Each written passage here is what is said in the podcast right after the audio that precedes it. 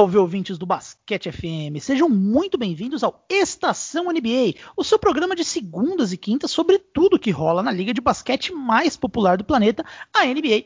Eu sou o Renan Ronch e o tema de hoje é Portland Trail Blazers. A gente é, vai falar não só de algumas questões que o time está tentando resolver nessa temporada, né? Mas também de algumas narrativas que a gente ouve por aí, né? Talvez você já tenha ouvido falar coisas como ah, o Lillard e o McCollum não podem jogar juntos, ou ainda ah, o Dame Time não é tudo isso, o Lillard não é tão decisivo. É certamente pode parecer estranho, mas eu acho que você talvez já tenha ouvido essas coisas, especialmente se você passou algum tempo no Twitter, aquele ambiente esquecido por Deus. Então hoje a gente vai se debruçar também sobre essas narrativas, darmos as nossas análises sobre elas. Estão comigo para falar de Blazers outros dois membros do Basquete FM, começando aqui com o homem que entende das regras salariais mais que o próprio Adam Silver, começando aqui com o André Mori. Tudo bem com você, André? Tudo bem, Renan Roma. Prazer gravar pela primeira vez contigo, Renan. Como você falou aí, né? Vamos, vamos desbravar, né? Honrando o, o nome do, do, Portland, desbravar um pouquinho alguns caminhos que eles podem trilhar daqui para frente. Pois é verdade, né? Primeira vez que a gente está gravando junto aí, mais uma estreia aí no, no, no, Basquete FM e conosco aqui, aquele que não é mais novidade a gente gravar com ele, Ricardo Romanelli, presença sempre constante do Estação NBA. Tudo bem com você, Roma? Fala Renan, fala André, espero que esteja tudo bem com vocês, por aqui tudo certo. Eu sou o cara que os ouvintes já devem estar até enjoados de ouvir a voz, né? Mas estamos aí para mais uma Estação NBA e essa inclusive que é a edição de número 40, né? Chegamos aí no, no numa uma marca aí redonda daqui a pouco, estamos aí nas, nas 50 edições, quem sabe a gente faz uma Estação NBA especial. É, 40 podcasts num programa que começou em novembro, né? Finalzinho de novembro.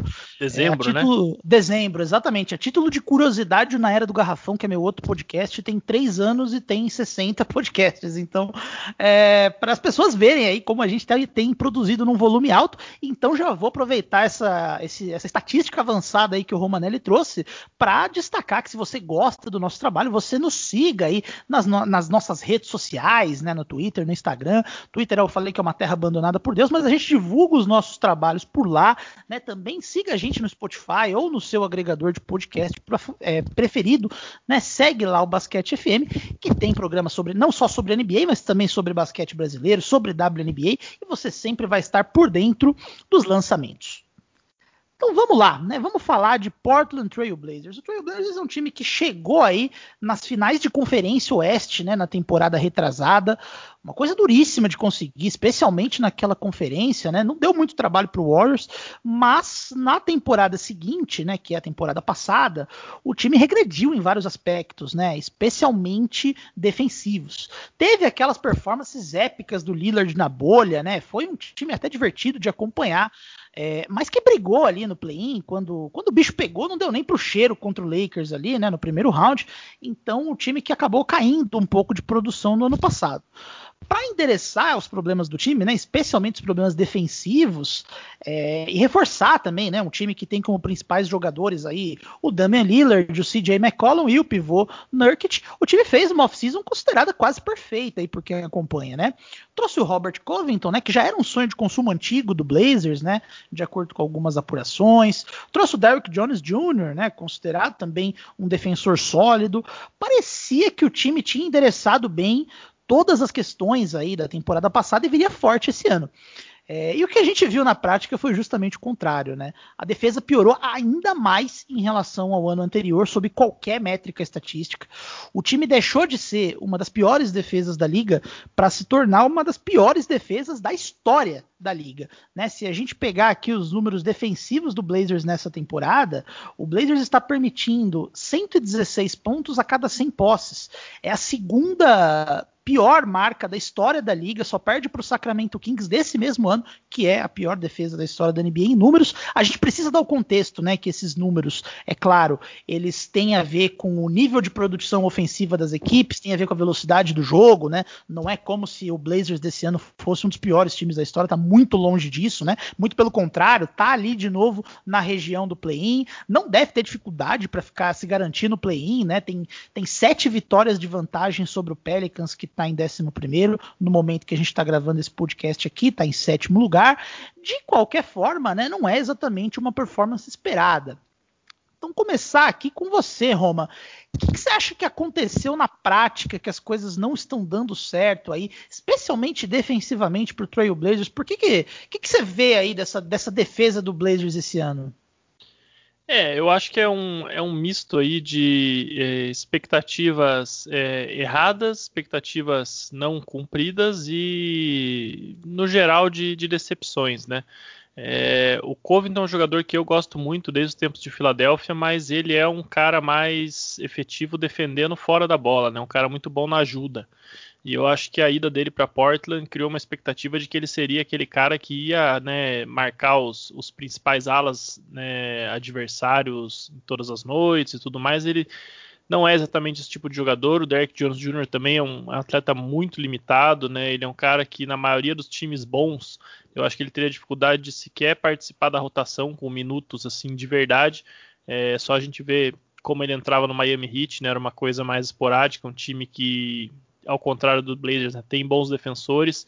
E quando você vê que o, o Blazers gastou a sua mid-level exception para trazer o, o, Derek Jones Jr., você já vê que, que começou mal, né? O investimento começou mal, a montagem do elenco. E no, no backcourt a gente já tem um outro problema que é o, o Damian Lillard e o CJ McCollum. Né? O Lillard é um cara que evoluiu na defesa ao longo da carreira, o CJ já acho que é mais ou menos a mesma coisa desde que entrou na liga. É, com o fardo ofensivo que eles têm, pode ser um pouco complicado, você exigir muito deles defensivamente, mas eu acho que nem o mínimo eles estão fazendo. Tá realmente bem, bem complicado defender. E olha que eu sou um dos maiores fãs do Lillard que, que você vai conhecer na vida. Né? E lá no Garrafão, o Nurkic, é, apesar de ter feito até bons jogos ali na bolha, voltando daquela lesão dele na perna, eu acho que ele ainda não está com o físico adequado né, ele andou tendo, pelo que a gente sabe, aí, alguns problemas é, particulares, né?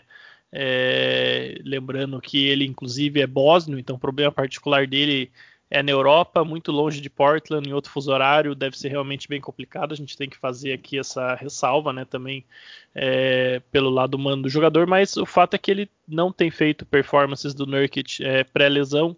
É, a, a, alternativa que o time tem no, no elenco é o Ines Canter, que também é outro cara que nunca foi conhecido pela defesa. E a verdade que quando você olha esse elenco de cima embaixo, é, não tem praticamente nenhum bom defensor assim. Os poucos que tem, como Covington, acabam ficando muito sobrecarregados, né? Como eu já disse, a pegada dele é mais outra. E também falta um pouquinho de criatividade o Terry Stotts, né? Ele que é um bom técnico, mas a gente já viu é, muitas vezes ao longo dos últimos anos na NBA como às vezes só uma mudança de técnico muda completamente a maneira que o time joga, traz uma filosofia nova, uma perspectiva nova e consegue ajustar alguns problemas, né? Pelo que a gente sabe aí é, dos reports que saem, a, o Lillard e o CJ McCollum defendem muito o Terry Stotts, não querem que ele seja demitido em hipótese alguma, mas eu não sei, eu acho que tá na hora desse time buscar talvez uma voz nova, né? É, toda temporada a gente vê os mesmos problemas, o time faz algumas movimentações, busca corrigir e o fato é que fica sempre na mesma, né? Então eu não, não vejo como esse elenco com a atual comissão técnica vai conseguir resolver qualquer problema defensivo. A gente pode começar por aí. É, e, e, eu citaria, até vou passar para o André também, com, em cima do que você falou, eu acho que defesa é uma questão que passa muito. Uma coisa que todo mundo que está envolvido no basquete fala, né? Defesa passa muito por vontade, né? Sem defesa dúvidas. passa muito por intensidade, a intensidade que o, que o atleta coloca. E existe na NBA um certo estigma, né? Eu não vou citar de novo aquele jogador que a gente já falou várias vezes, porque ele não merece ser citado, mas existe aquele estigma que jogadores não são pagos para defender na NBA, né? Então Então, é, é, é, é uma. A gente sabe que é uma falácia, mas é uma cultura que existe muito, né? Os jogadores, muitos deles não têm nem vontade de, de, de defender ali. Então, e quando a gente olha para esse Blazers aí, o, o, o, André, a gente vê que tem como parte da, da rotação gente que, assim, é, é, é, o que o Roma falou, não tá aí muito. Não, não tem muita vontade até de defender, né? A gente tem aí Carmelo Anthony. É muito legal ver o Carmelo continuar na liga, é, depois de muita gente falar que ele não tinha mais nível para estar lá, mas assim, é mais legal do que efetivamente eficiente, né? O Carmelo não é mais aquele jogador do Nuggets, né? Citar também o, o Anthony Simons, que é, eu particularmente acho que dos jovens ali é um dos piores defensores no backcourt é, da NBA. O Kenter também, como, como o Roma falou. É, e, e eu, concordo, eu, eu, concordo, eu já vou passar para você, né? Será que tem essa questão da vontade? Será que falta um pouco de vontade também desse elenco? Talvez essa mudança aí de técnico faria é, criar uma cultura diferente ali dentro do vestiário, né? Citando como exemplo, por exemplo, o Knicks, né? Que veio o Tom Thibodeau, que é um tarado por defesa, e a gente percebe que existe uma intensidade defensiva acima do normal em Nova York essa temporada. Você concorda com isso? Concordo 100%, Renan. E para mim, assim, acho que você, você até trouxe um exemplo que eu ia dar, né, que acho que é bem interessante, é aquela coisa, se você troca o Stotts pelo, pelo Thibodeau, será que ele conseguiria fazer essa defesa, que hoje é, é a, como você falou, né, a segunda pior da, da NB, conseguiria jogar ela para cima, pelo menos mediana? Eu tenho muitas dúvidas. Né, até pelo que você comentou mesmo, assim, a quantidade de jogadores que simplesmente não demonstram vontade, né? Aí, aí acho que começa, você começa a construir um pouquinho desse cenário, né? Acho que o a, elenco é fraco, né? Defensivamente você pensa, então se você pensar que da rotação dos jogadores que ganham bastante minutos, né? Você tem, como você falou, o Ennis Canter, Carmelo Anthony, agora depois da deadline, né? Com a saída do, do Gary Trent Jr., o Anthony Simons ganhando mais espaço, uh, o próprio Derek Jones Jr., que nunca demonstrou isso em Miami ou mesmo em, Phoenix, né? Então, aí, como o Roma falou, o, o, o, Robert Covington é um bom defensor, mas não é um defensor primário, né? Acho que ele é, é um bom jogador para cobrir, né? Pelo tamanho, pela, pela agilidade dele, a vontade dele, né? E, e como ele sabe ler o, o, jogo, mas falta esse, esse primário, né? Acho que outras coisas também que, que seria importante é, juntar também. Ah, né, vendo alguns dados do, do, do Blazers, por exemplo, eles são o time que mais arremessa bola de três ali na, sem ser no corner, né? Como o americano chama de, de above the break, né? É, por muito. A média da NBA é 27%, o, o Blazer chuta 34%, quase 35% das bolas dele de três ali da frente. Ah, arremessando daí, a bola não caindo, o que, que já dá? dá um, normalmente dá um rebote mais longo, né? Que já puxa a, a transição da defesa. O Blazers é um dos piores times defendendo na transição também, né? Então, até para manter a constância. Então, tudo isso você vê como começa a complicar. Pela montagem do elenco também. Hoje, você olha o Blazers, não tem também um jogador de um, um 3D, né? principalmente o que fica no corner, né? Então, acho que isso vai, vai juntando, né? E depois a gente pode até elaborar mais na questão da montagem do elenco, mas só para passar esse ponto, né, também que você, a gente consegue ver um outro caso. Essa semana a gente teve três jogos entre Blazers e, e, e Grizzlies, e dá para ver um pouquinho a diferença de como o elenco foi montado do Grizzlies, né? Eles têm também um armador, a peça principal, que é fraco defensivamente, no Jamoran, mas o que, que o Grizzlies fez? Rodeou dele de bons defensores, né? talvez não individualmente, mas jogadores estão muito ativos, muito se mexendo muito, né? Protege bem o garrafão, corta passe, não para um minuto, então acho que aí você dá para ver certinho essa a diferença entre os dois, né? É, e, e, aí, quando a gente pega esse, esse, cenário, né? O Blazers é até um time meio esquisito de se avaliar, porque se a gente pegar aí a era Damian Lillard, né? Essa década aí, é, é um time que seja, talvez é um dos times mais consistentes da história do Blazers, né? Porque é um time que tá sempre em playoff, tá sempre assim, nunca é um time que a gente descarta 100%, Porém, é um time que ao mesmo tempo a gente nunca efetivamente consegue apontar e falar isso aqui é um contender, vai enfrentar, vai bater de frente com, com as grandes potências, né? A gente fica ali no meio termo do, do, do, de como avaliar esse, esse trabalho que é desenvolvido no Blazers, né? Do, não só do Terry Stotts, mas também do meu Deus, eu esqueci do nome dele, é Neil Washley, né, o, o general manager, Neil Wash, O'Shea, exatamente. Neil O'Shea. Neil O'Shea, exatamente. Então, é, a, o trabalho desses dois fica nesse meio termo que torna um pouco difícil de avaliar. E aí, por conta disso, acabam surgindo algumas narrativas, né? E eu acho que é, uma coisa que é normal a gente ver é uma narrativa ser repetida tantas vezes, sendo mentira, que ela acaba virando verdade, né? no ouvido de algumas pessoas. Por isso era importante a gente a gente discutir, né? Porque como o Blazers não está atingindo esses resultados que deveria, né? Um time com um talento geracional tão espetacular como o Lillard não conseguir bater de frente com um, um, as grandes potências aí do Oeste, a gente começa a se questionar, né? Alguns pontos, né? Então, o, o primeiro ponto que eu queria passar com vocês diante das dificuldades que o time está tá, tá passando, né? É essa ideia que o Damian Lillard e o CJ McCollum, que são do, os dois principais jogadores do time, eles não funcionarem juntos, né? Assim, a, a, a, torcida do Portland odeia essa tese. Eu acompanho que as páginas do Blazers, que os insiders do Blazers falam.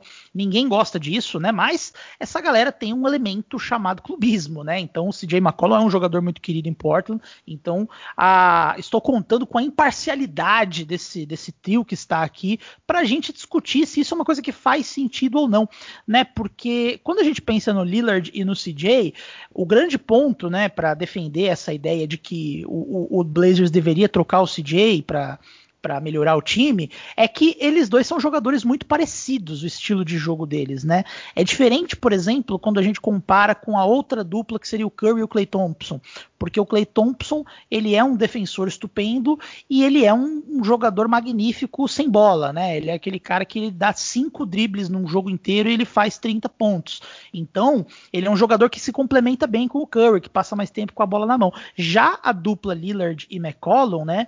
Como vocês já citaram, nenhum dos dois são, são defensores espetaculares, são dois pontuadores muito sólidos, são dois ball handlers primários. Né? Então tem essa ideia de que esses dois juntos não, não, não tem como dar certo. E aí eu já queria começar, começar com, com o André agora. André, você concorda com essa linha ou você não concorda? O que você acha desse ponto aí?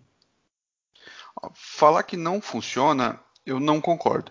Né? Acho que é até muito porque, como você mesmo disse, é, o sucesso que eles tiveram nesses quase 10 anos né, é, é inegável e assim, se for parar para ver, são poucos os times que tiveram esse sucesso. Né? Que pegar assim que o, que, que o Blazers draftou o CJ McCollum, né, que foi logo um ano depois do, do, do Lillard, e foi o primeiro ano do, do Stotts, dali para frente, né, nos sete anos seguintes, foram sete anos de playoffs, né, quatro primeiras rodadas, duas segundas rodadas e uma final de, de, de conferência. Né? Então a gente falar que ah, não funciona, não, acho que é, é demais, né? Aquela, aquela, questão muito imediatista que às vezes alguns têm no, têm no esporte, né? Então, então, assim, quando você contextualiza né, onde está a franquia, qual é o poder que ela tem, né, aquisitivo, de mercado, etc, etc, não dá para negar que não, que não teve sucesso. A questão acho que é só aquela assim, ah, daqui para frente, onde eu posso ir, né? Onde eu posso chegar.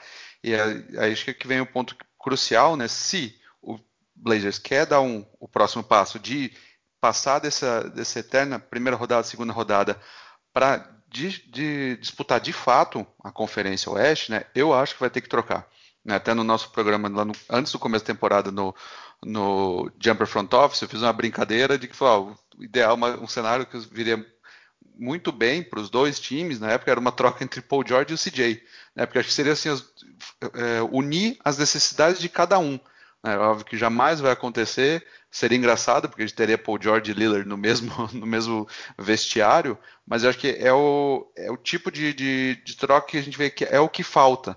Né? Querendo trazer um, um paralelo que talvez não seja exatamente o, o, perfeito, mas acho que demonstra muito também, é o, é o que o, o, Toronto Raptors passou alguns anos, né? Antes, do, antes da troca pelo Kawhi. Né? Apostou tudo num, num, ano só no Kawhi e teve resultado. Então acho que assim, acho que esse time do, do Porto tá, tá, chegando nesse nível, né? De, de, de ter que tomar essa decisão e do que tem no elenco, né? Acho que a única peça a trocar que possa gerar um valor seja o, o CJ mesmo. É, eu concordo muito com, com essa linha que o André falou, né? Dizer que não funciona não dá. É, é evidente que funciona. né? O, o Lillard e o McCollum, eles jogam bem juntos, eles têm um entrosamento, né? mas uh, o que a gente tem que ter em mente sempre é que o, o nome do jogo na NBA não é basquete, é folha salarial, salary cap.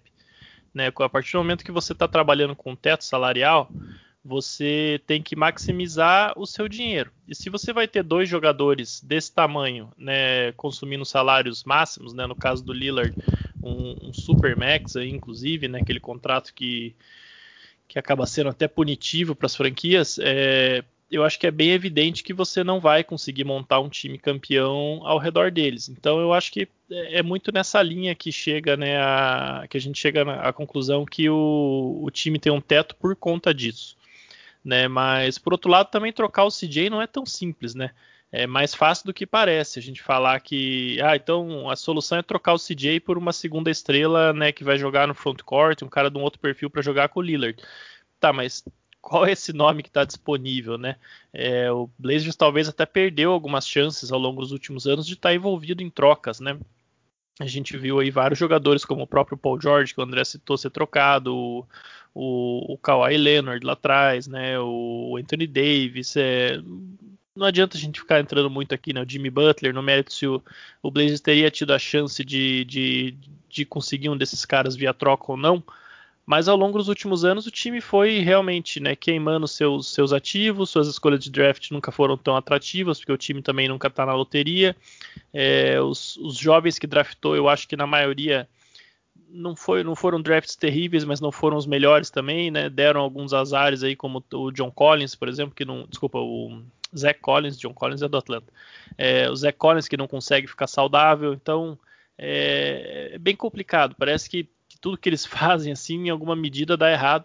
E a parceria Dame e CJ funciona num vácuo, mas quando você analisa é, o que ela consome de, de, folha salarial do time e as limitações que você tem para reforçar o resto do elenco, é, eu acho que fica bem evidente que está aí o motivo pelo qual o time tem teto.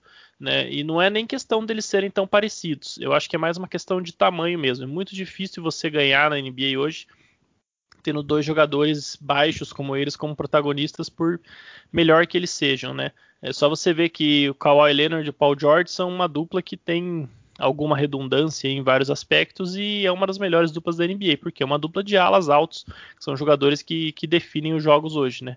E que já não é tanto o caso do, do Damian Lillard e do CJ, são armadores mais baixos, jogadores muito importantes, muito bons, mas eu realmente não vejo um time tendo uma dupla de armadores desse tamanho se tornando aí um campeão da NBA ou mesmo um campeão de conferência hoje. Né? É só você imaginar, vamos fazer um exercício do absurdo aqui. Pega esse time do Blazers e troca o, o CJ McCollum pelo Steph Curry, que é o melhor armador que tem. Ainda assim, você não diria que esse time é favorito a levar nem a Conferência Oeste, tendo o Curry e o Lillard com, com o resto do elenco do Blazers. Né? Por quê? Porque vai ter que encarar o Nikola Jokic, vai ter que encarar o Anthony Davis, o LeBron James, o Kawhi Leonard, o Paul George.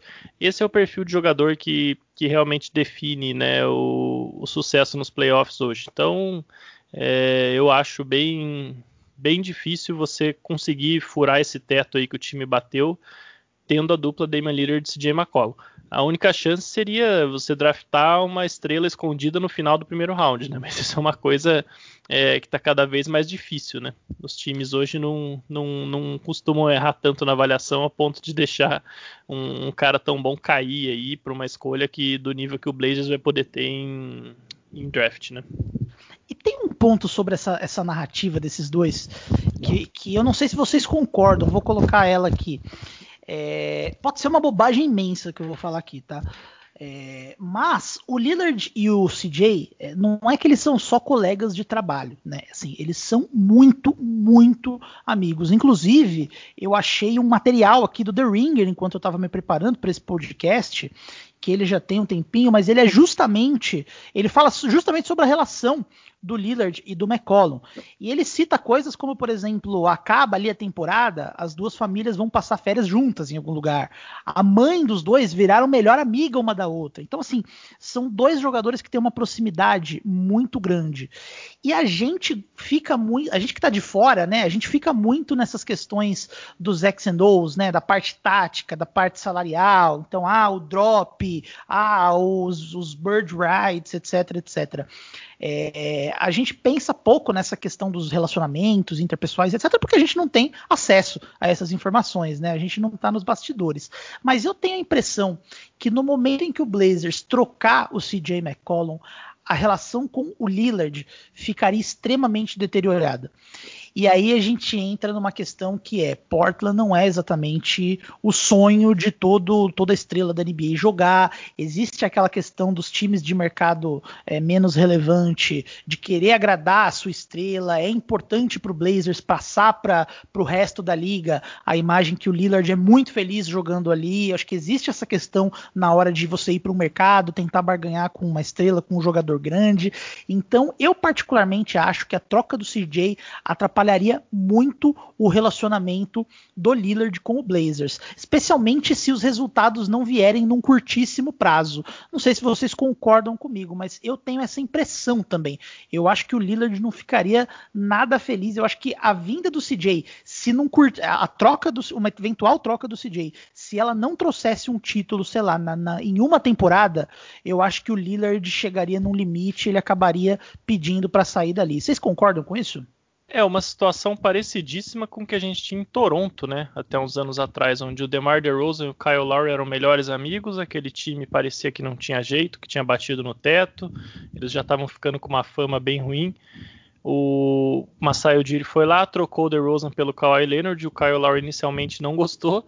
É, eu lembro que ao longo daquela temporada tinha até rumores que o Lowry também poderia vir a ser trocado. Eles tiveram uma conversa ali, né? O Lowry e o Masai na deadline. No final das contas, o Raptors foi campeão, o Lowry tá aí, hoje é, virou o, símbolo do Toronto Raptors né, na, na NBA e é, acho que pode ser uma leitura que pode ser feita assim, né? Dependeria muito de resultado, mas eu, eu tenho até uma outra impressão, Renan, até é, o André, é, que é nosso, nosso referência nessa parte, pode até é, elaborar melhor, mas é, eu tenho uma impressão de que hoje essa história, né, ah, o Lillard é muito leal a Portland, todo mundo gosta dele e tal, isso é fato. Mas essas relações elas estão se deteriorando cada vez mais rápido, né? Eu acho que poucas pessoas, quando terminou o, os playoffs no ano passado, imaginariam que o James Harden não, não seria um Houston Rockets nessa temporada. Né? Acho que já tinha ficado claro que talvez o Rockets não ia conseguir construir um time campeão ao redor dele, mas acho que poucas pessoas apostariam que ele seria trocado tão rápido porque ele tinha essa relação com o Houston da mesma forma que o Lillard tinha com, tem com Portland, né? Então a gente tem visto esses processos acontecerem cada vez mais rápido. Né, eu acho que talvez a gente esteja num, num, ponto aí dos acontecimentos que não, não precise nenhuma troca do CJ para isso acontecer, sabe? É, por mais que o Lillard esteja lá falando de lealdade, né, foi recompensado com o Supermax por conta disso, é, tem uma hora que chega, sabe? Acho que tanto ele quanto a franquia né, vão olhar e falar, escuta, a gente está investindo nisso aqui, né, essa, folha de pagamento tá cara e tá ficando bem cara a brincadeira lá em Portland já. É, a gente não tem mais como, como ficar reciclando isso aqui, tentando de outra forma, já está claro que não dá certo, né? Eu acho que no ritmo que as coisas estão, a não ser que surja aí a troca DeMar DeRozan por Kawhi Leonard versão Blazers envolvendo CJ McCollum, eu acho que a gente está caminhando cada vez mais rápido aí para um, um ponto aí que esse time não sei se vai trocar os dois, se vai trocar um só. É muito difícil trocar um jogador que nem o Lillard, né? A gente viu aí com o Harden, né? Como é que um, foi um exemplo disso, mas é, ou se de repente vão manter o Lillard, mas vão querer baratear o time ao redor dele, porque já que é um time de primeiro round, então não vamos gastar como um time de final de conferência, né? Eu acho que não sei, do jeito que tá a coisa em Portland, eu cada vez mais acho que a gente não vai ver na próxima season, por exemplo, essa coisa que a gente tem visto nas últimas, que é vamos reciclar um pouco aqui, trazer um defensor a mais tal e, e ver de novo o que vai acontecer. Eu acho que uma mudança grande está a caminho. É, eu, eu, acho que tem sim essa questão da, da amizade e lealdade, né? Acho que é, além da, do jogo e, e altura, porte físico. Acho que tem uma coisa também que une bastante o, o, o Dame e o, e o, CJ, né? Que é o, a forma como eles chegaram na NBA, né?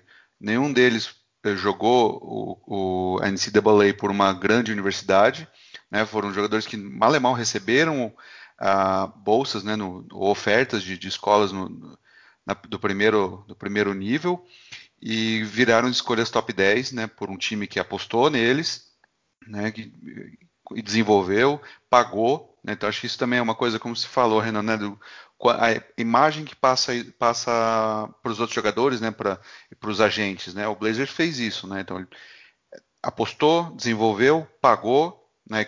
Continua pagando, não teve medo de dar o Supermax pro, pro, pro Lillard, né? Situação bem oposta como a gente viu quando o caso do Paul George em, lá em Indiana ainda, né? Outros times que o próprio Bulls, que não é um mercado pequeno, mas também não, não quis muito, né, pagar pro pro Jimmy Butler.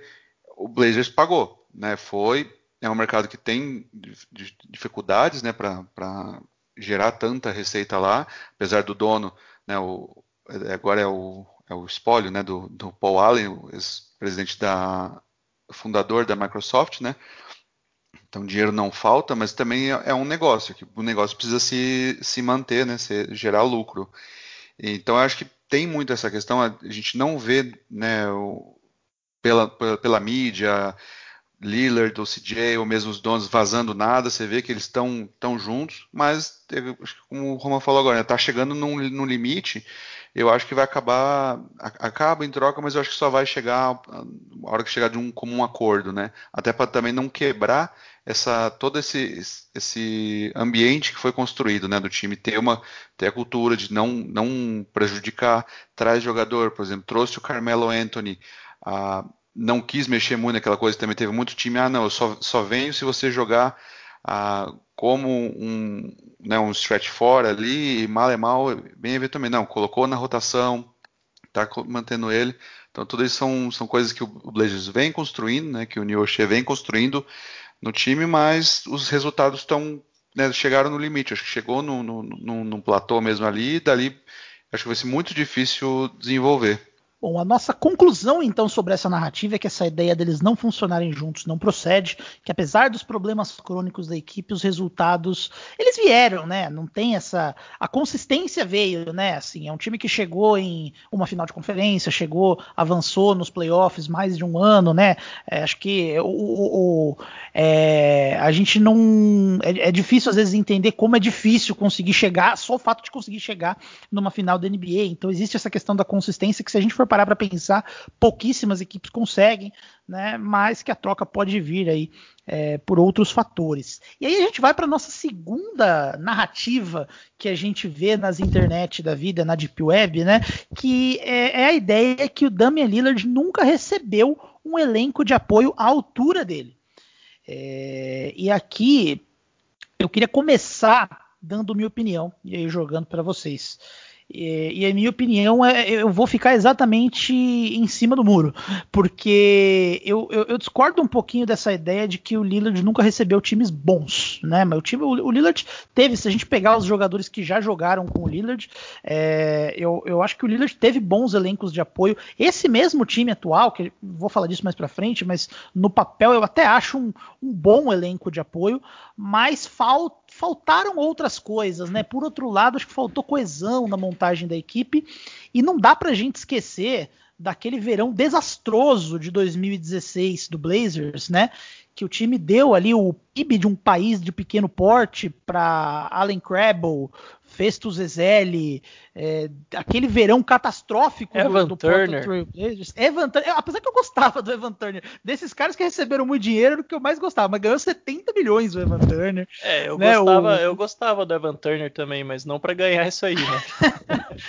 o Miles Leonard, 40 milhões de dólares pro Miles Leonard, né? Mo Harkless também ganhou 40 milhões. Então, assim, é, não dá pra gente não pensar que o, o, o Blazers também acabou. A falta de, de, de, de, de conseguir trazer elementos coesos para essa equipe passa pelos próprios erros do, do general manager, né? O que, que, vocês acham aí? Começar com o Roma agora.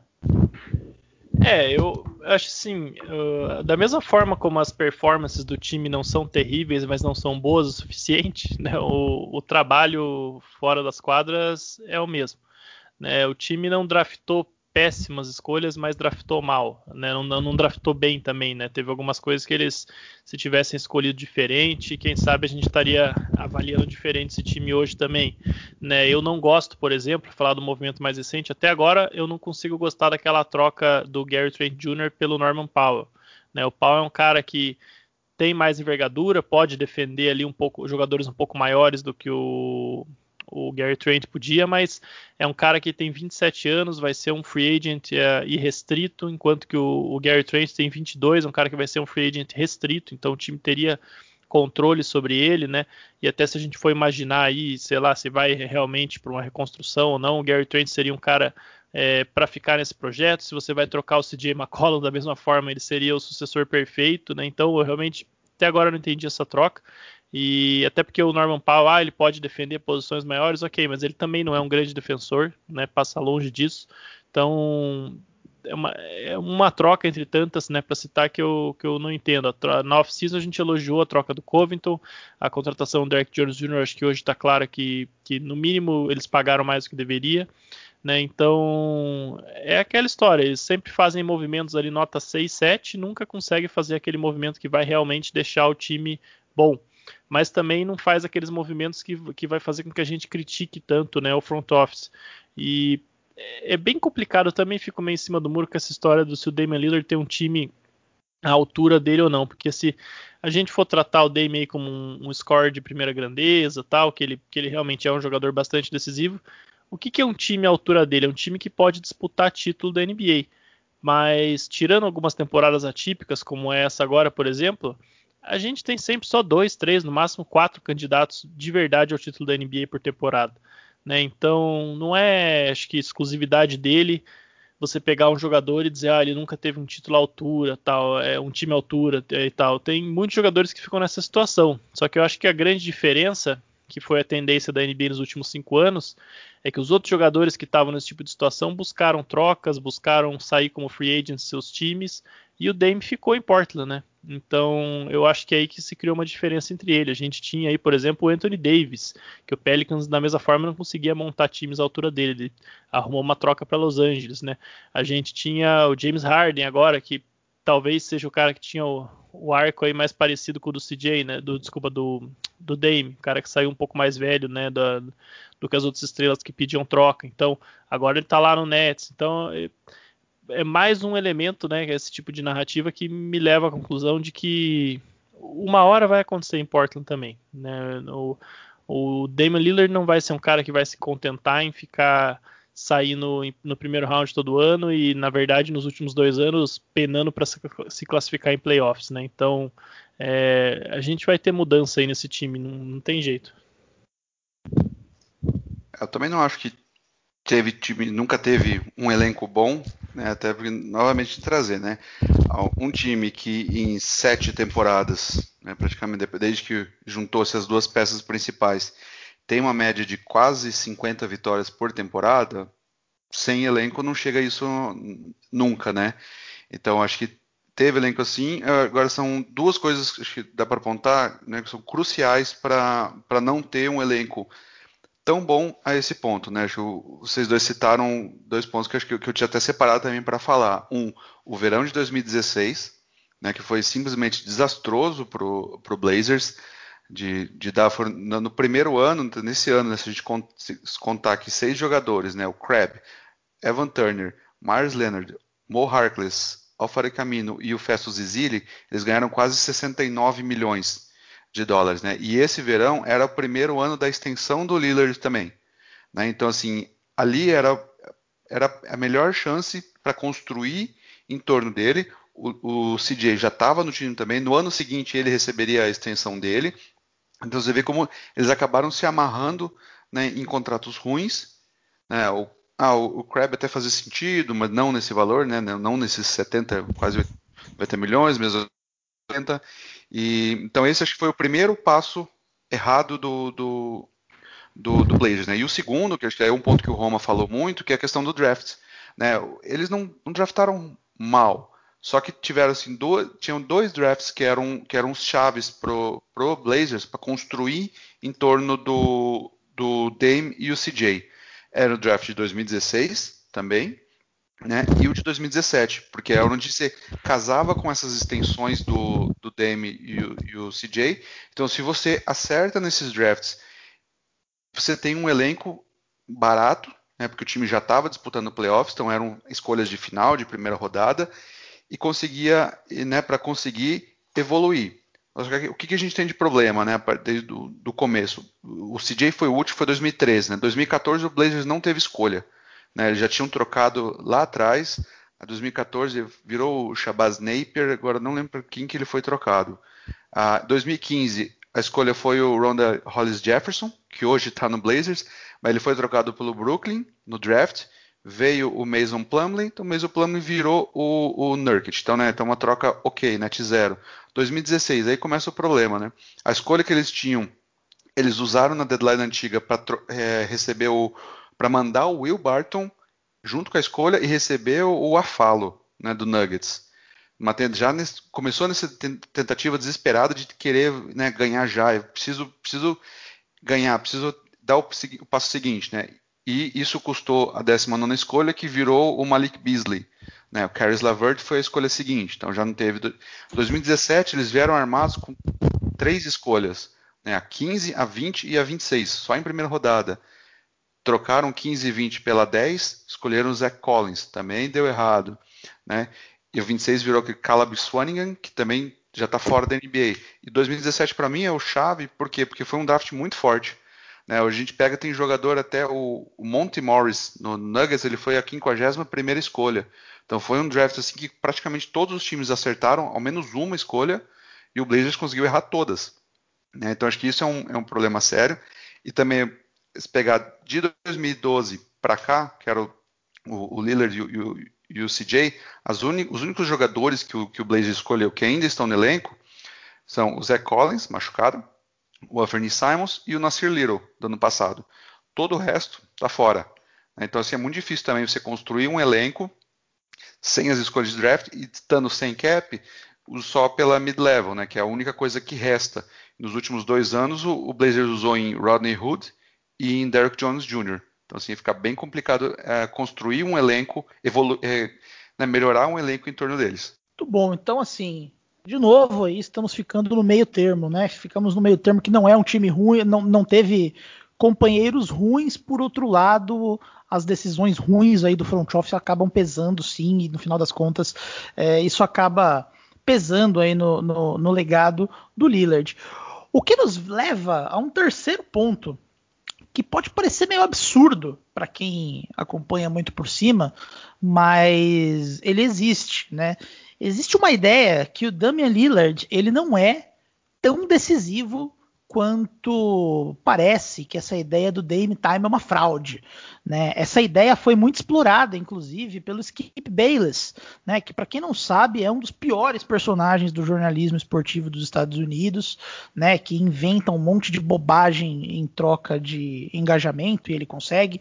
Enfim, é, mas é, que, quais são os argumentos? Né? Essa ideia de que o Damian Lillard não é um jogador tão efetivo passa pelo caminho que, enquanto ele tem aqueles game winners que a gente lembra bastante na cabeça, né? aquele contra o Rockets, aquele contra o Thunder, é, ele tem, desde que ele entrou na liga, se a gente pegar todos os jogadores aí, ele tem a pior. É, o pior, o segundo pior plus minus em playoffs, né? Ou seja, ele é o, o jogador que tem o, o, mais tem mais saldo negativo em jogos de playoffs e ele tem a pior percentual de vitórias em playoffs de qualquer jogador aí desse período. Então, por conta disso, é atrelado a ele essa ideia de que ele não é tão decisivo assim.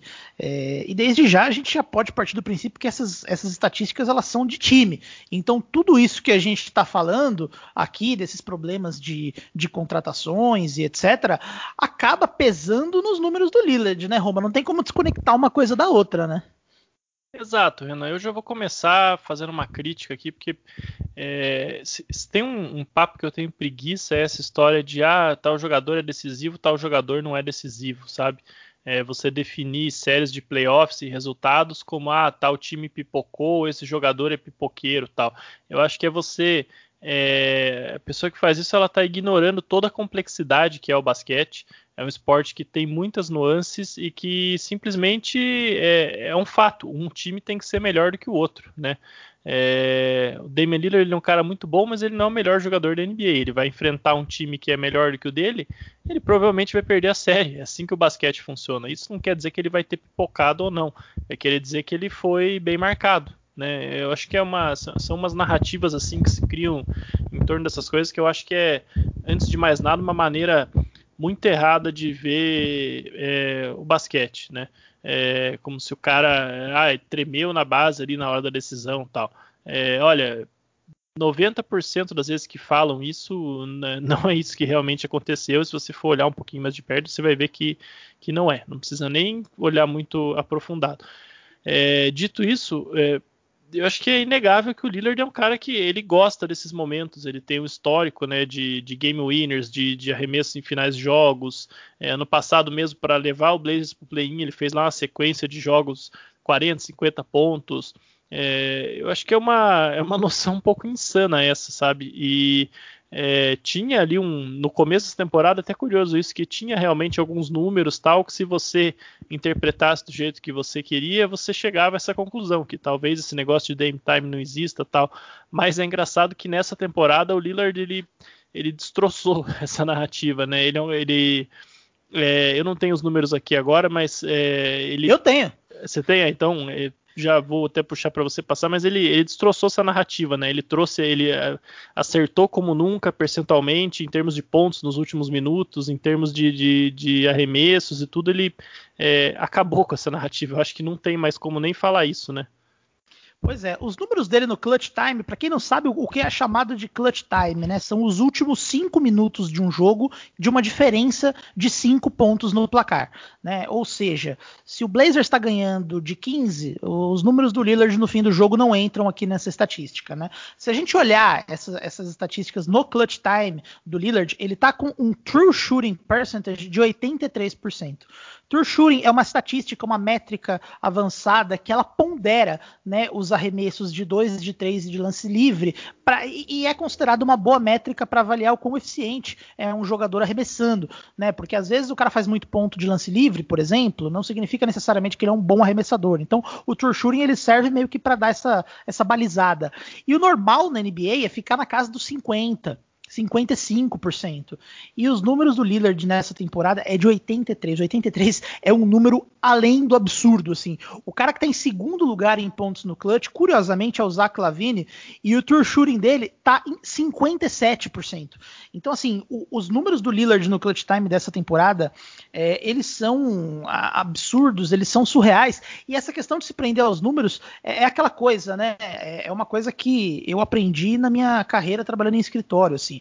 Você pode espremer os números para ele, eles passarem a mensagem que você quiser, né? Infelizmente, em tempos de estatística avançada, isso é o que mais acontece, né? Você pega algum número ali, tira ele de contexto e fala, ó, esse jogador é bom por isso, esse jogador é ruim por isso, né? Então, é, eu acho que essa ideia de que pegar números para combater essa narrativa que o Lillard não é tão decisivo assim, passa muito por esses problemas de elenco que o, que o Blazers tem. E ainda assim, o Lillard tem aproveitamentos muito sólidos, considerando todos os problemas desse time. Eu acho que o aproveitamento do Lillard, a forma como ele consegue ser decisivo no clutch, é completamente absurdo. Eu acho que não existe essa narrativa que o Lillard não é tão decisivo assim, que isso é historinha para boi dormir. André Mori, seu, o seu insight sobre essa ideia? É, eu acho até. É, parece piada, né? Ver assim, não, será que estão falando a, a, a, sério isso, né? De que ele não é, não é clutch. Acho que eu, nos últimos anos é um dos jogadores que mais demonstrou né, o que é uh, ser clutch. Ele comentou esse do, do true shooting dele, né? Uma, se não me engano, que das coisas que mais leva a, a essa casa dos 80% é que ele, parece que, se não me engano, ele não erra a lance livre. Né? Então, assim, você está numa situação de clutch, como você falou, é menos de 5 pontos de vantagem, menos de 5 minutos, e o cara tem um sangue frio de acertar todos os lances livres, né?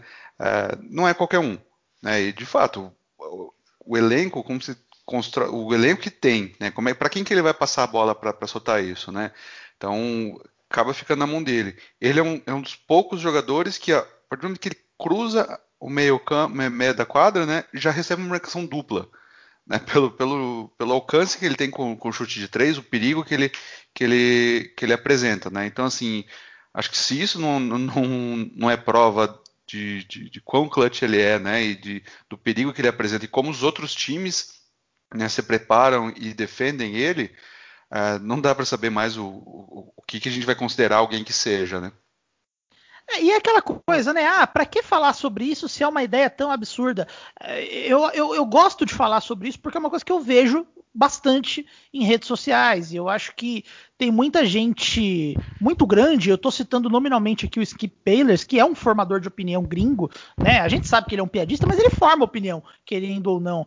E, e, e, e é importante a gente combater desinformação, né? Em todos os níveis, seja no esporte, seja em qualquer âmbito aí. É importante a gente combater isso. Então, por mais absurdo que seja essa ideia de alguém falar que o Lillard não é um jogador é, decisivo, não é um jogador sólido em finais aí de jogos apertados, é importante a gente quebrar essa ideia. É importante, os números ajudam é, nesse sentido, né? Mas o principal ponto é, assim, os, os, números de playoff dele são muito comprometidos por essas questões de elenco, né? Então, assim, não simplesmente não faz sentido a gente pegar o plus-minus deles em playoff. É só assistir um jogo de playoff do Lillard, do, do Blazers contra o Lakers naquela bolha, né? Assim, o, o, os times do, do, Blazers, inclusive, até um, um outro ponto que eu acho, a gente falou muito de defesa aqui, que é uma defesa ruim mas eu acho que o, a motion ali do, do, do ataque do, do, Blazers é muito mal executado. Acho que o off-ball, o, o jogo sem bola ali dos jogadores não é bom. É, e muitas vezes isso acaba sobrando, inclusive, para o Lillard, né? Porque se você não tem aí uma boa movimentação sem bola, vai sobrar para ele no final ali com o relógio quase estourando, ter que dar um arremesso, é, um arremesso não tão bom, né? Que é um arremesso sem espaço, um arremesso longe, um arremesso desequilibrado. É, e ainda somado a esse fator que os times do Blazers têm, o Lillard ainda consegue ter um aproveitamento muito sólido, né? Então, assim, não é, é, é importante a gente destacar isso. Não dá para falar que o Damian Lillard não é um dos jogadores mais decisivos dessa geração. Ah, e da história da NBA, né? Porque também tem o exagero para baixo e o exagero para cima, né? Ah, o Damian Lillard é o jogador mais decisivo da história da NBA. Aqui a gente tem que entrar em uma outra seara, né, gente? Vamos começar aqui. A gente não tem as estatísticas de clutch, por exemplo, de, de períodos históricos, né? Qual foi a performance no, no clutch do Carinha do Jabá? A gente não tem esse número. É, e ainda que tivesse, né, é complicado comparar eras, né, Roma? São, são contextos diferentes, são, são momentos diferentes. Não, não sei se dá para colocar o Lillard numa, numa discussão dessa, não sei nem se essa discussão faz sentido. Exato, Renan. Até antes de eu comentar esse ponto, só queria pegar um gancho em duas coisas que você falou, né? Que primeiro que eu também na minha vida profissional é, sempre aprendi aí, é, uma frase de escritório que quando uma empresa começa a fazer muito gráfico e número é porque a situação está feia. então é mais ou menos assim que eu, que eu vejo essas discussões também. Né? E a questão do Skip Bayless, eu acho que é, vamos usar o Skip Bayless como exemplo, mas a gente sabe que tem muitas outras páginas, inclusive é, mesmo brasileiras, né, não é exclusividade dos americanos, que eles, eles vivem de clique, eles vivem de polêmica, eles vivem de manchete dúbia, eles, é, é assim que eles faturam. Né? O próprio Skip Bayless renovou o contrato dele com a Fox Sports é, recentemente, ele assinou um contrato de 32 milhões de dólares por quatro anos, é mais do que muito jogador da NBA ganha. Então, ele é pago para isso, para gerar manchete, né? Eu fico impressionado como as pessoas pegam takes tão absurdas, às vezes, como essas que ele lança, e ficam levando isso para debate, tal, como se fosse um argumento de autoridade ali, porque o Skip Bayless, que é um jornalista famoso, falou e tudo mais, né? Então, é, é realmente bem complicado você ver, você vê as pessoas assim, é, porque parece que, que inverte um pouco o processo, sabe? É, a pessoa ela não gosta daquele jogador e ela quer achar motivos para dizer que ele é ruim. Né? Eu acho que a gente tem que saber separar as coisas. Você pode não gostar de diversos jogadores, é, por esse ou por aquele motivo, mas reconhecer né, o que ele faz dentro de quadra. E aqui eu não tô nem, por favor, eu não tô aqui falando pra gente defender jogador mau caráter também, esse tipo de coisa, tá? Falando, você pode não gostar porque você não gosta do estilo de jogo dele, enfim, por qualquer outra coisa. Se o jogador é, é mau caráter, eu já, já vejo diferentes histórias e a gente tem é, um direito moral aí como fã de, de não gostar por melhor que o cara seja. Mas essa questão de comparar eras, né, feito aqui esse parênteses, é, é, realmente bem complicada. É por isso também que eu se tem uma coisa que eu odeio é esse papo de listas de melhores de todos os tempos, ou melhores de posição, ou melhores fazendo isso, aquilo.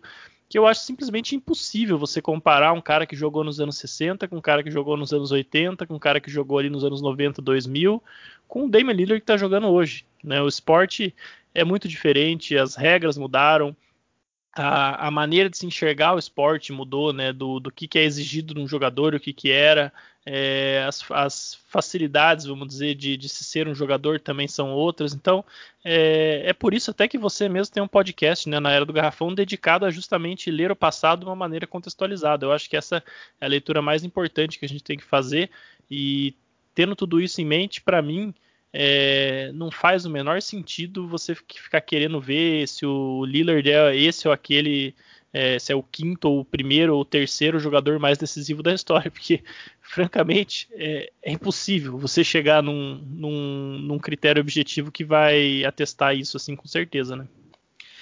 Exatamente. Então temos aqui essa última narrativa quebrada aqui, que essa ideia que o Damian Lillard não é decisivo. Então vamos para aqui para o nosso último ponto. Já estamos aí chegando na nossa última, na nossa horinha de, de podcast. Então, posto tudo isso, qual que é o caminho que o Blazers deveria seguir, né? O Blazers que tem aí decisões a tomar aí, né, o, o, o, André. A gente tem aí algumas questões contratuais, né? Então, por exemplo, a extensão do Anthony, do Simmons chegando, tem aí essa questão da free agents do Norman Powell, né, que teve essa troca pelo Gary Trent Jr. O Gary Trent Jr. explodiu em Toronto. Eu acho que o Paulo tá até jogando bem em Portland, né? Mas as, as, atuações do Trent do outro lado mostram que talvez ele tenha um teto maior aí. Não foi uma troca tão boa. É, de qualquer forma, o Paulo vai pedir um salário grande aí. Algumas pessoas até acham que o, o, o Paulo já foi, já veio pensando numa possível troca do CJ.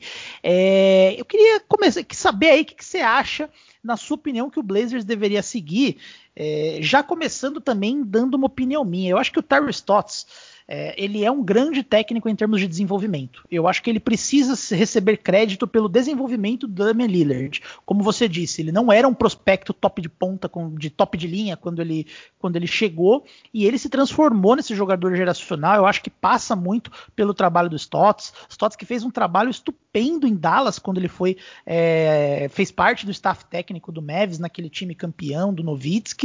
É, mas eu acredito que está na hora de uma mudança de ambiente, de cultura.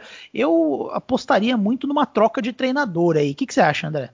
Eu acho que é um dos caminhos. É, não acharia nada estranho.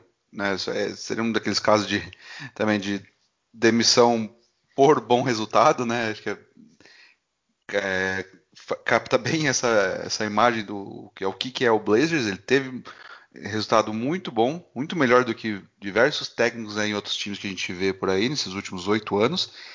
E, mas eu acho às vezes uma voz diferente faz toda a diferença né, no, no, no vestiário. Então acho que apostaria nisso. O Neil O'Shea, eu não sei se ele se trocam. Né, os donos do time gostam dele, né, do trabalho que ele, que ele tem feito, então não acho que seja, seja um, um, um caminho.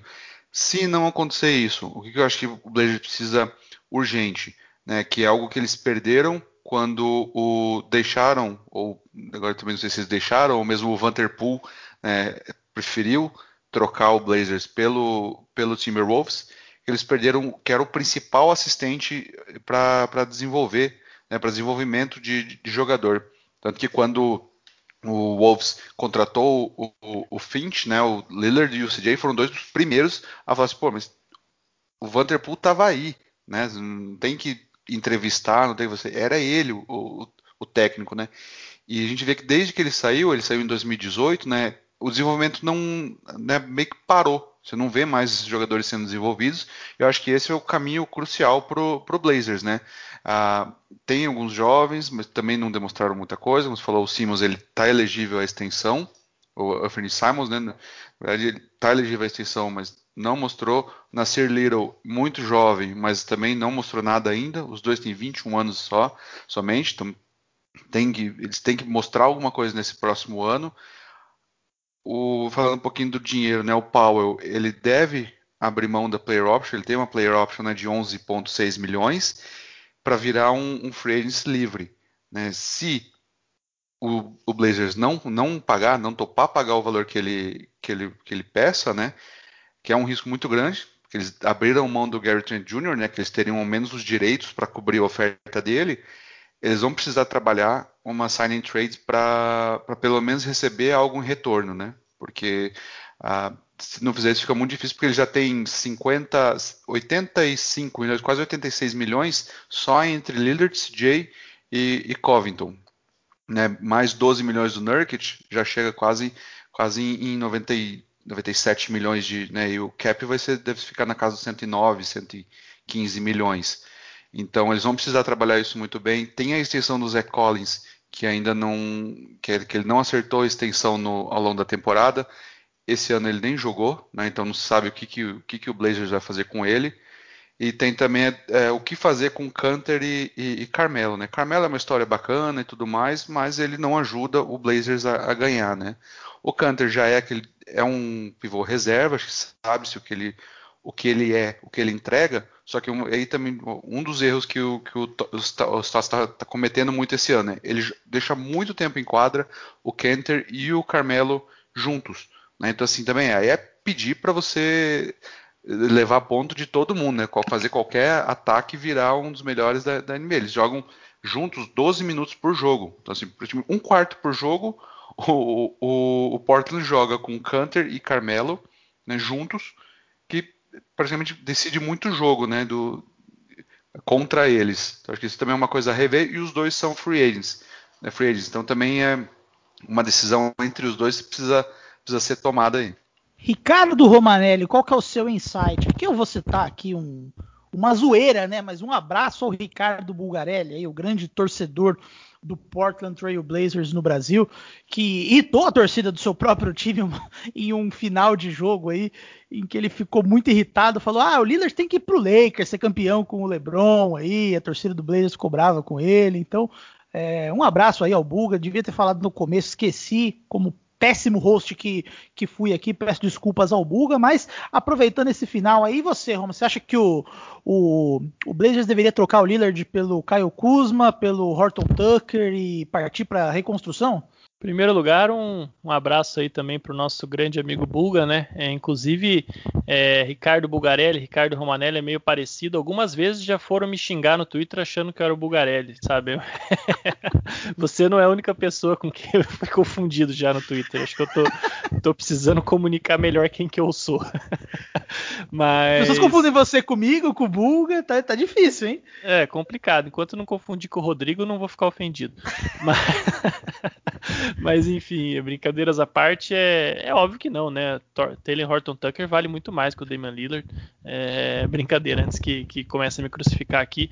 Mas eu concordo bastante com tudo que o André falou, né? Às vezes eu acho que é até redundante a gente fazer um podcast junto, porque a gente concorda 90% do tempo nessas questões, né? É, então, eu acho que a linha para o Blazers é realmente essa. É, mas olhando do ponto de vista mais macro, eu vejo três caminhos assim, né? O primeiro é você tentar fazer a troca DeRozan por Kawhi versão Blazers, né? Como a gente falou lá atrás.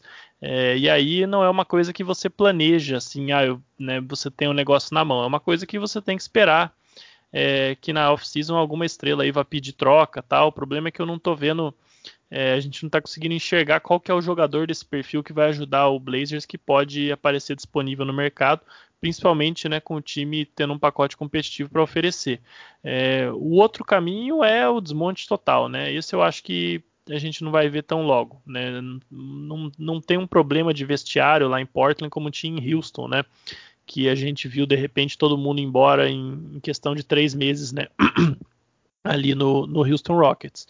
E tem um terceiro caminho que eu acho que pode acontecer também, se o Damian Lillard realmente quiser ficar em Portland, é, eles vão buscar baratear o time. Né? Vão, e aí eu acho que talvez você tenha que trocar o CJ por contratos menores. Não sei como isso realmente acabaria é, afetando a relação do, do Lillard com, com o Portland, mas também é um, é um terceiro caminho, né? Adequar, então tá bom, já que nós vamos ser um time de, de primeiro round, então vamos aqui é, trocar o Lillard, não vamos, desculpa, trocar o CJ, não vamos renovar o Powell. Aí é realmente uma tristeza que você não manteve o Gary Trent Jr., né? Mas é, buscar dar uma barateada no elenco, até porque esse Supermax do Lillard aí vai, vai chegar ali quase na casa dos 50 milhões de dólares quando ele se aproximar para o final, que é realmente uma coisa bastante assustadora, né? Então, acho que muito vai depender aí do, do sucesso do, do time nos playoffs, mas eu acho que não tem muito para onde correr, né? É, se o Blazers conseguir para os playoffs, é, acho que é, ninguém vê o Blazers passando do primeiro round esse ano, por exemplo, né? Classificando ali em sétimo ou oitavo, vai enfrentar Utah Jazz, Phoenix Suns ou no máximo Los Angeles Clippers acho que ninguém ninguém deve nem sonhar que o Blazers pode passar para o segundo round esse ano. Então, é, como a gente já falou aí ao longo do programa, acho que um, o momento da mudança aí está chegando e talvez esteja mais perto do que parece, né? Pelo que a gente viu recentemente acontecer com outros times que tinham uma trajetória similar em muitos desses pontos. Muito bem, eu concordo com vocês, eu concordo e também sem ir por esse caminho de explosão, de reconstrução, acho que não dá para perder é, a, a, possibilidade do Lillard encerrar a carreira em Portland, né? Acho que o CJ talvez esteja indo por um caminho de troca, mas é, o Lillard é um jogador geracional que precisa terminar a carreira em Portland, né? Já tem um caso aí para ser o maior Trailblazer de todos os tempos. Então é, é um jogador que por, o, a franquia precisa manter e tentar construir em volta dele. É muito difícil encontrar um jogador como ele no mercado. É, concordo com todos com os pontos de vocês, então com isso acho que a gente já pode encerrar essa, esse podcast de hoje. Né? Eu espero, você que ouviu até o final, eu espero que você tenha gostado. É, vamos divulgar aí para algumas páginas aí que cobrem os times, então é, qualquer crítica, sugestão, ideia é muito bem-vinda aí é, para quem nos ouviu até aqui, quiser ajudar a gente a melhorar o nosso trabalho e nos vemos aí no Estação NBA, nós nos vemos na próxima segunda-feira. Ricardo Romanelli, André Mori, um, um, sempre um prazer gravar com vocês. Um abraço e até a próxima. Um grande abraço, pessoal. E realmente aproveitem, né? Como o Renan falou, o Lillard é um talento geracional, então vamos parar de ficar achando achar, querer achar picuinha em tudo que é jogo, time, temporada, só aproveitem, né? O resultado vai acabar vindo e tem que sempre lembrar, só um time ganha, né? Então de, de 30, 29 vamos ter um fracasso na temporada, né? Exatamente. Um grande abraço aí, Renan, André, os nossos ouvintes e, por favor, parem de fazer listas.